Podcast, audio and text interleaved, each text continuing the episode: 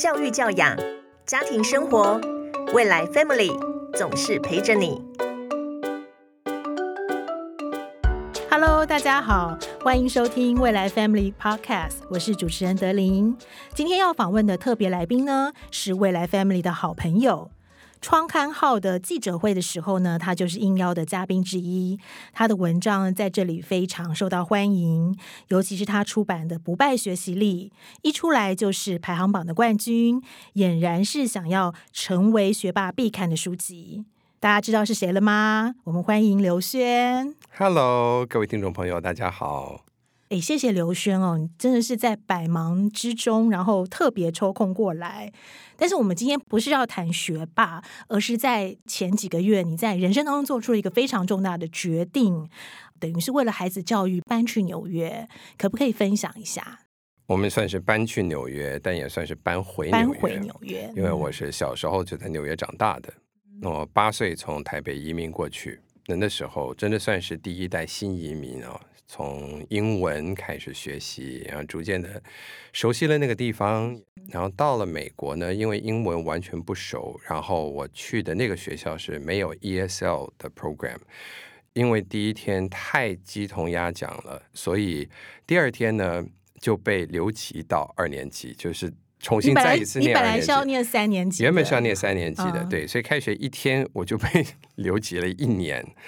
不过还好，因为我在台湾算是比较早开始学习的，所以年龄上面的话就跟大家刚刚好，算是正常。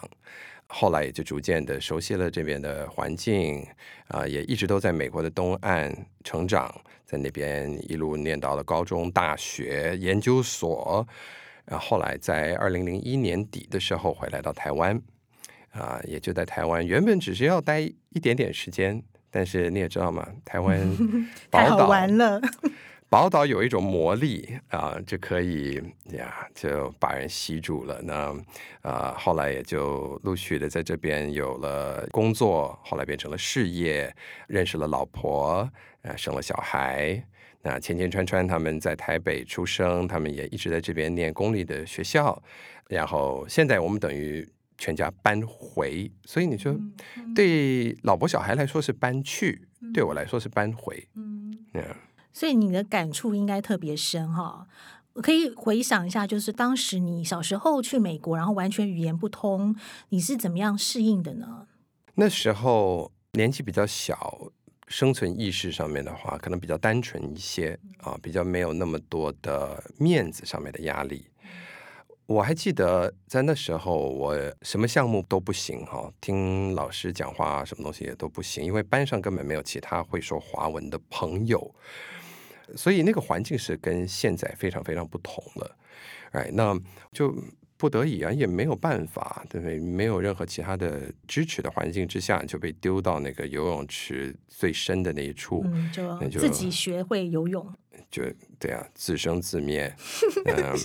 还好，我相信大部分去台湾过去的小朋友或大人，其实都是一样，会发现，就是相较于台湾的教育来说，美国在很多方面是稍微比较缓慢的啊，例如像是数学这个科目。嗯，台湾是远远这个领先，最最起码是在 grade school，就是小学阶段，所以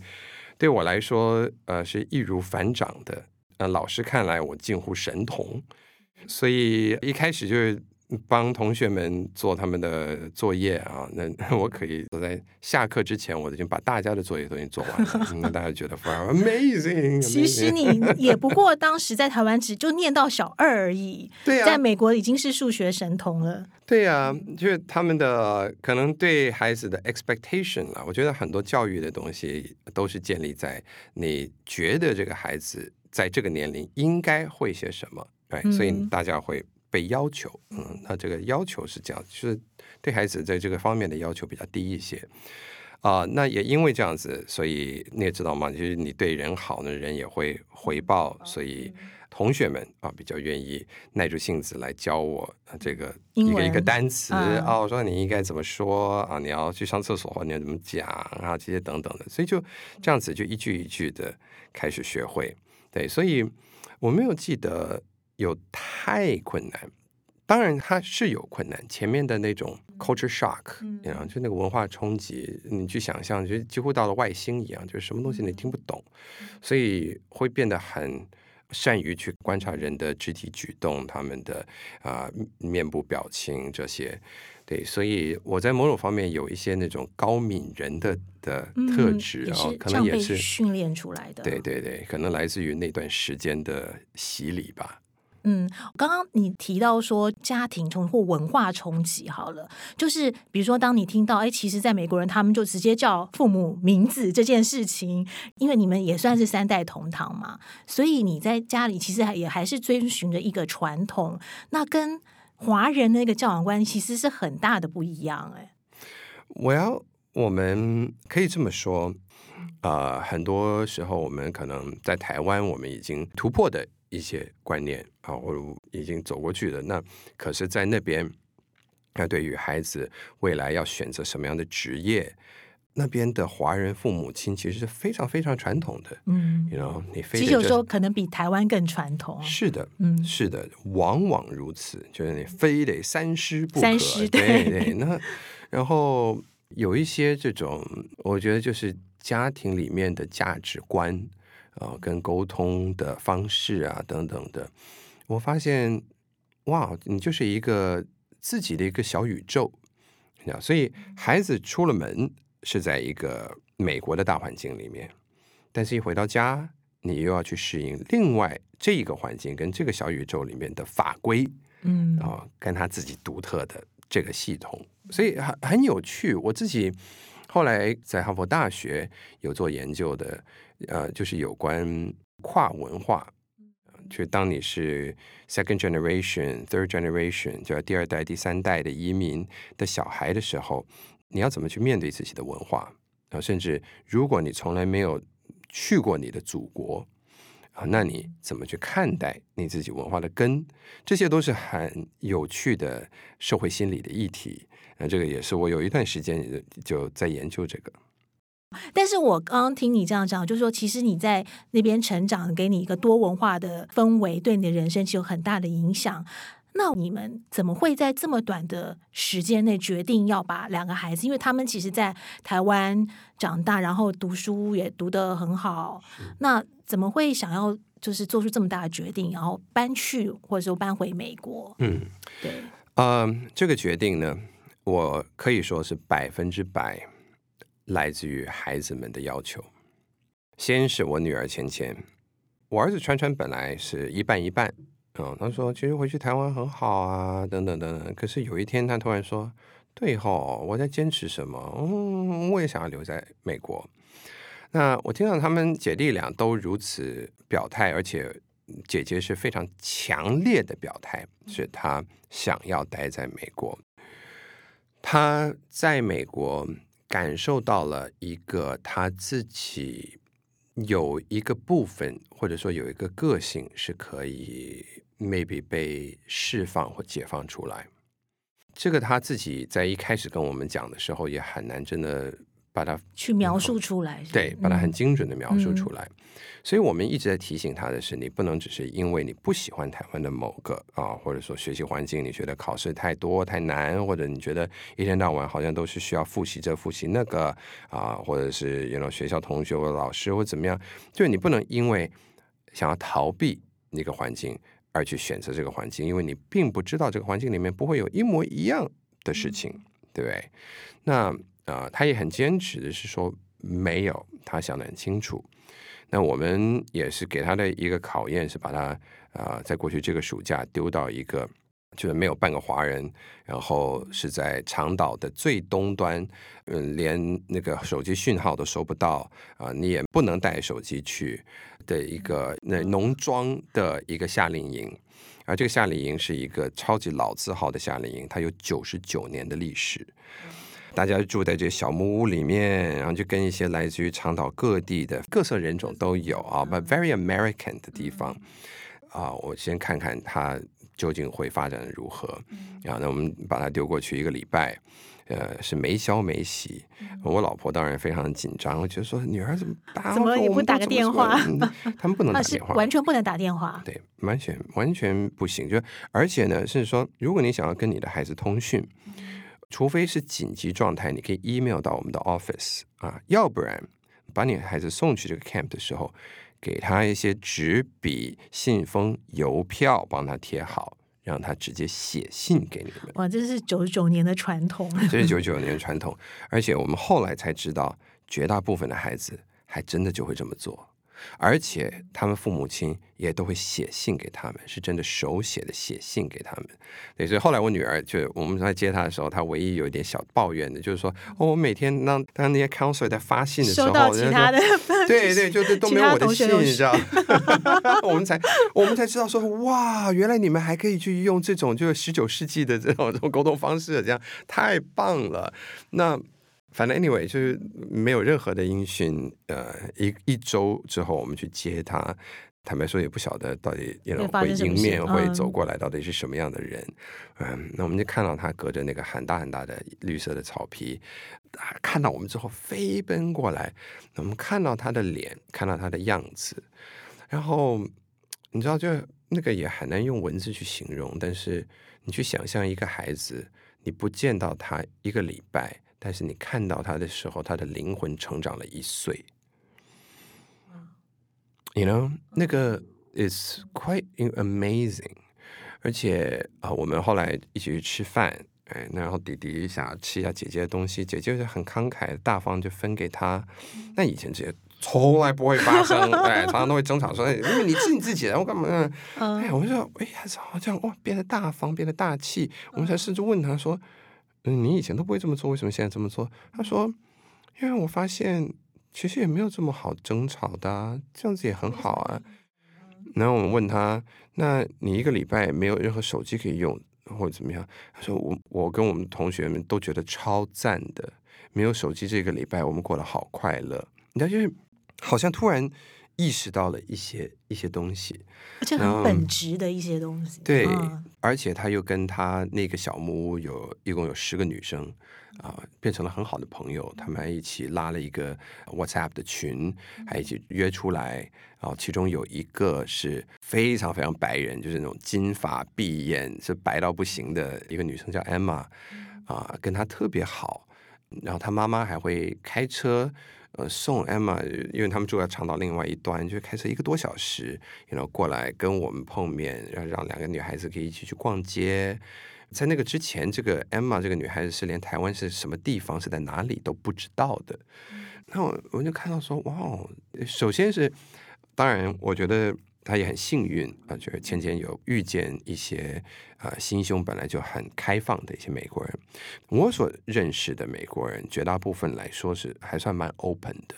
对，我刚刚听你这样讲，就是其实一开始芊芊已经有在表示说，她想要留在美国。对，然后你们特别去送他去这个 camp，然后让他去适应一下这个美国的环境，是这样吗？我我们送他去这个 camp 也是第一，是因为我们觉得在他的这个年纪，他够大了，可以来体验这样子的 camp 啊。因为如果再更小一点的话，第一我们不放心；然后如果再大一点的话，说实在我们也不放心，因为那种名不见经传的一些 camp 啊，你过去到那边，说不定过了两个月回来，然后发现整个人是已经。走了样啊，学坏了或者怎样，所以我们当然也是打听了很久。不过我们可以这么说啦，我觉得在美国，它的环境啊，我们之前每一年会带孩子去那边，在那里一个暑假，我们送他们去 summer camp 啊，我们会逐渐逐渐的在这一两个月的过程里面，看到他们慢慢的更愿意在跟人聊天的时候，直接看着人的眼睛。啊，或是更愿意当大人问他们问题的时候，不用先往旁边看看我们的脸色，就直接就回复这个大人，然后会有一种外向的个性会出现。嗯，碰到音乐的时候会自己会跳啊，就是因为就有一种我们去想象环境的氛围，让他在某一些部分释放。对。对这个比较呃，我们说 open 嘛，或者说比较活泼的这个效果啊，这个效应，每一次回到台湾，大约两个礼拜之后就会回到原形。嗯，哦，那他们也都是活泼可爱的孩子，但就会有一种台湾式的活泼可爱 vs 美国式的活泼可爱，是有点不太一样的。哎，那我也我我们也一直都很纳闷为什么会这样。后来因为疫情的关系，所以我们有长达四年都没有回去纽约。对，所以这次回去的时候，我们就很刻意的去观察。那我的结论是，everything is everything。你也知道，本来生活就是啊，你在二十四小时里面的每一个点点滴滴，每一个语言的交谈，每一个眼神的交汇，每一个说 hello 的方式，然后啊，那种天气啊，阳光啊。我是在路上碰到的人，呀呀，各种各式各式各样，对，就真的会不太一样。因为纽约其实治安也不是那么好，其实，在这样子的状况之下，你还是愿意把孩子带去那边念书。孩子自己要求，所以显然的是，孩子在那个地方感受到了一种 something。啊，那我如果试图来解读这个的话，我觉得他们在那边可能。看到了一种 realness，我们在讲说 realness，OK，我们举例来说，就是如果你做错什么事情或怎么样的话，老师就直接跟你讲说，哎，这个东西没做好。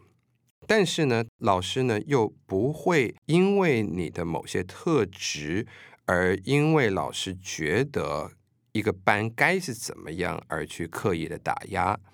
例如像是我儿子是比较爱讲话的，他喜欢呃事情做完了以后就跟朋友聊天，对，因为像在台湾的一些比较传统的教育环境里面的话，可能有很多的老师就会觉得这样子还是不行，甚至我会针对你去找你麻烦，因为你不能够把全班带坏，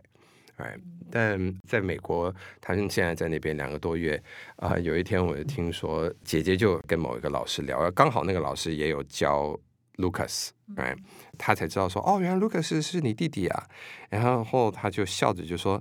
你弟弟啊，He doesn't stop talking。”就说他真的，他真的很爱讲话。然后呢，他又补上一句，说是 “I really love him”，you know，but he doesn't stop talking。哎，但是这个老师呢，也不会限制他讲话，除非他真的有影响到全班。因为他会了解这个就是他的特点，所以可能在美国，他对于人的多元性的包容感是会稍微强一点点。哦，again，这个可能也是他们非常幸运碰到了，you know，好的导师或 whatever，you know。不过就 generally，我觉得会是有这样子的一个现象。所以呃，已经两个月了嘛，所以他们都适应的非常好。Yes，我我觉得出奇的好。那当然，因为。我们为了他们要做这个决定啊，因为千川川如此的坚持，所以我跟 Carden 也就说好，我们来实际的面对他所有的现实面好了，啊，一个清单直接列出来啊，我们要。完成这个任务的话，那我们需要有哪些哪些东西？我们要准备多少资金？我们需要去转换的什么什么东西？这样子，然后就是洋洋洒洒的一个长的 list。那原本也就是这个 list，当你没有列出来、没有具体化的时候，它只是在你脑袋里面变成说它是一个压力山大的一个很困难的事情。但当我们实际去面对它，开始一个一个去解决的时候，也就发现，哎，其实好像也都可以解决，也都可以处理。那处理到最后，就发现没有任何的理由不让孩子立刻从一个礼拜之后，因为那时候我们做决定的时候，真的就是一个礼拜之后就开学，就给他们就报名了学校。你们也真的非常勇敢。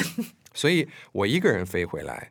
落地的当天所做的事情就是去千千川川的学校 去帮他们办转学。对，所以所以老师们也都很。傻傻觉得对啊，他们在说啊，怎么啊，怎么怎么会这样？对，那我们既然已经做了这样子的牺牲，做了这样子的决定，我们也跟他们说：你们如果真的觉得这边是你们想要待的地方的话，then prove it，证明给我们看。而他们还真的是证明了给我们看。他们两人从进去学校啊，他们比一般的学生晚。一个礼拜开学，因为转学的过程啊手续的关系，然后又比一般学生晚了一个礼拜拿到他们所有该拿到的这些教具，包括他们的 iPad，他们的 iPad 就是他们的书包，嗯嗯，就是所有的东西都要在这个 iPad 上面做，嗯对对对，就是一个学校会发给你这个 iPad 专属的。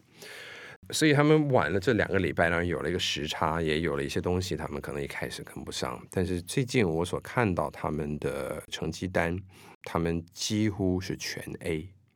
而且是不用上 ESL，对他们做了那个语言测验之后，然后发现不用上 ESL，so 啊、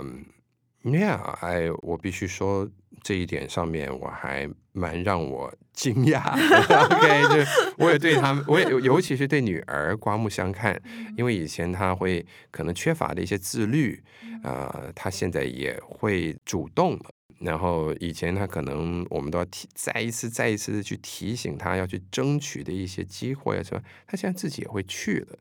然后学校要交的朋友，他会说是哦，我现在有一共有二十三个朋友，那就是哇，还可以数的那么清楚，这样，呃呀就呃，那我觉得这个 so far 我们所看到的发展是正向的。那当然你说芊芊现在她十三岁。然后她刚进入到 teenage，right？接下来这几年，当然我们也知道，其实是风险挺高的。那会不会有一些变化？那坦白说，I don't know。所以我唯一的一个原则就是跟家人说，无论任何事情，不要忘了，我们一家人是爱着彼此的。我们所有的事情都是从爱出发，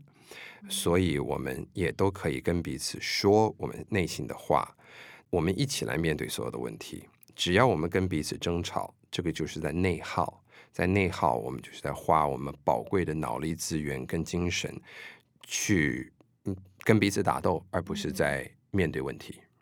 哎，我说就是这个大原则，在这个大原则之下，我们就一起走着看吧。哇，这真的是一个很大的决定。不过看到就是孩子成长，包括说，我觉得你讲到 prove it，然后他们也证明了他们的实力。然后他可能以前有一些你刚刚提到自律啊什么的，因为他自己的决定，他为自己决定负责。哦，这真的是一个，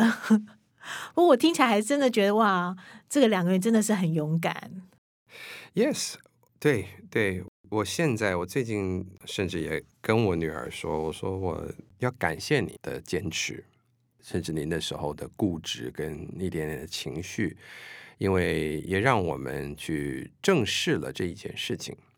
啊、我们人都是惯性动物，所以很害怕改变，我们会排斥改变，即便那个改变对我们来说可能会发展出更多的可能性，maybe 对我们来说是更好。但因为改变就要面对未知，所以我们会害怕。但往往当我们做下这个改变之后，而当我们说好头已经洗下去了，那我们就好好的洗吧。啊，在这个过程里面去做的调整，去做的学习，新的刺激，只要你用正向的心态去面对，然后只要你能够用有爱来支持彼此，我觉得其实最终十之八九应该会是好的。也就是说，你会从这个改变跟面对改变的过程里面，大家都会成长跟学习。那你的能力变强了，你的视野变广了，很多的东西变得看起来不同了啊。那这时候，这也算是一种收获。嗯，哇，今天真的非常谢谢刘轩的分享，也祝福他们一家在美国呢一切顺利。Thank you。OK，希望能够给大家带来不同的观念和思维。那也谢谢大家的收听，也请记得到 Apple Podcast 给我们五星评价。如果你有任何想对我们说的话，或者是想邀请的特别来宾，也请留言告诉我们。再次谢谢大家的收听，我们下周见，拜拜。谢谢。